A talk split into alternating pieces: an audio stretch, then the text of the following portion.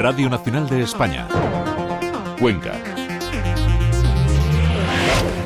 Buenas tardes. El 43% de las personas que sufren enfermedades raras no disponen de tratamiento o el que siguen no es el adecuado. Hay incluso muchos enfermos cuyas dolencias ni siquiera han sido diagnosticadas.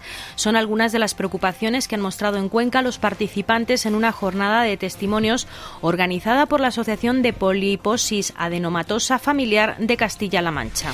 El caso de Rosalía Bermejo, por ejemplo, es complicado. Sufre una enfermedad rara sin diagnosticar que también afecta a su hermana y a sus dos hijos. Ha visitado varios especialistas, pero sin éxito.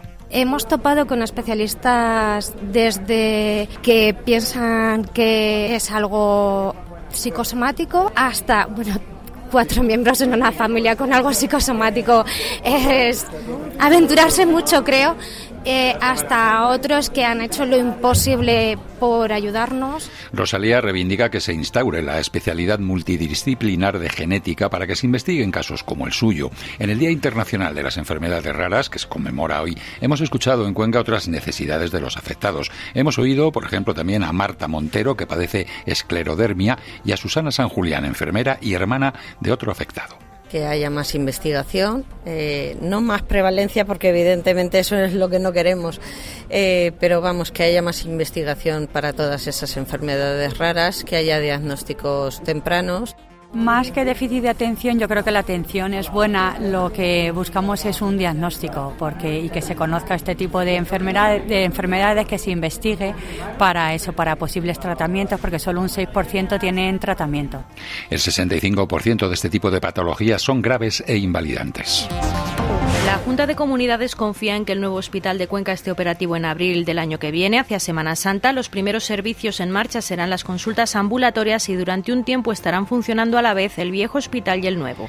La comprobación de instalaciones será a partir del 30 de abril de este año y la recepción de la obra en septiembre. A partir de ahí se hará el traslado del viejo al nuevo hospital. De forma paralela ya está instalada toda la alta tecnología. Escuchamos al vicepresidente de Castilla-La Mancha, José Luis Martínez Guijarro dentro de un año aproximadamente, en la Semana Santa del 2025, para poner una fecha emblemática de la ciudad de Cuenca, que siempre es la Semana Santa, podamos tener eh, empezando a funcionar eh, este hospital. Obviamente, durante un tiempo, los dos hospitales tienen que estar simultaneando actividad. El vicepresidente ha visitado hoy la oficina técnica y algunos servicios ya instalados. También ha estado con los jefes de sección y el servicio quirúrgico para conocer la oferta de mesas de operaciones con las que equipar a los 16 quirófanos con los que va a contar el nuevo hospital.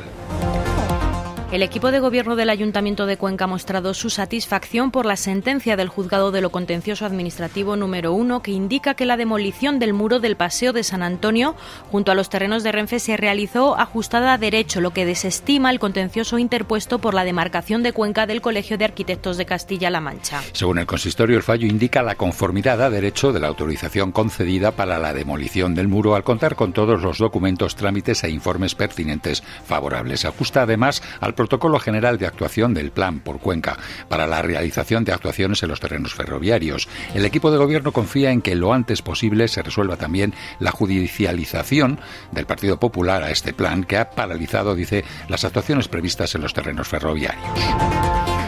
Esta mañana en la Audiencia Provincial de Cuenca se está celebrando el juicio a un hombre acusado de un delito de agresión sexual continuado a su sobrina política cuando ésta era menor de 16 años. Según el escrito de la Fiscalía, sucedió desde el año 2015 hasta el 2018. El acusado ha negado los hechos. Así es, según la Fiscalía, el acusado abusó de la menor aprovechando la estancia en casa de la familia o las visitas cuando tenía vacaciones. A preguntas de la Fiscalía y la defensa eh, ha negado los hechos, afirmando que nunca tuvo relaciones con ella. La Fiscalía pide para el acusado 11 años de prisión, la prohibición de acercarse a la víctima o comunicarse con ella durante 15 años. También eh, exige una indemnización de 20.000 euros y la prohibición de llevar a cabo alguna actividad o profesión que conlleve contacto directo o indirecto con menores durante 20 años. Está previsto que el juicio quede hoy visto para sentencia. Y terminamos contándoles que el cantaor Israel Fernández actuará este año en el Estival Cuenca el 5 de julio dentro de la gira internacional en la que está presentando su último trabajo Pura Sangre. Como telonero actuará el grupo conquense Pasión Flamenca para el que es la primera actuación en la historia del festival.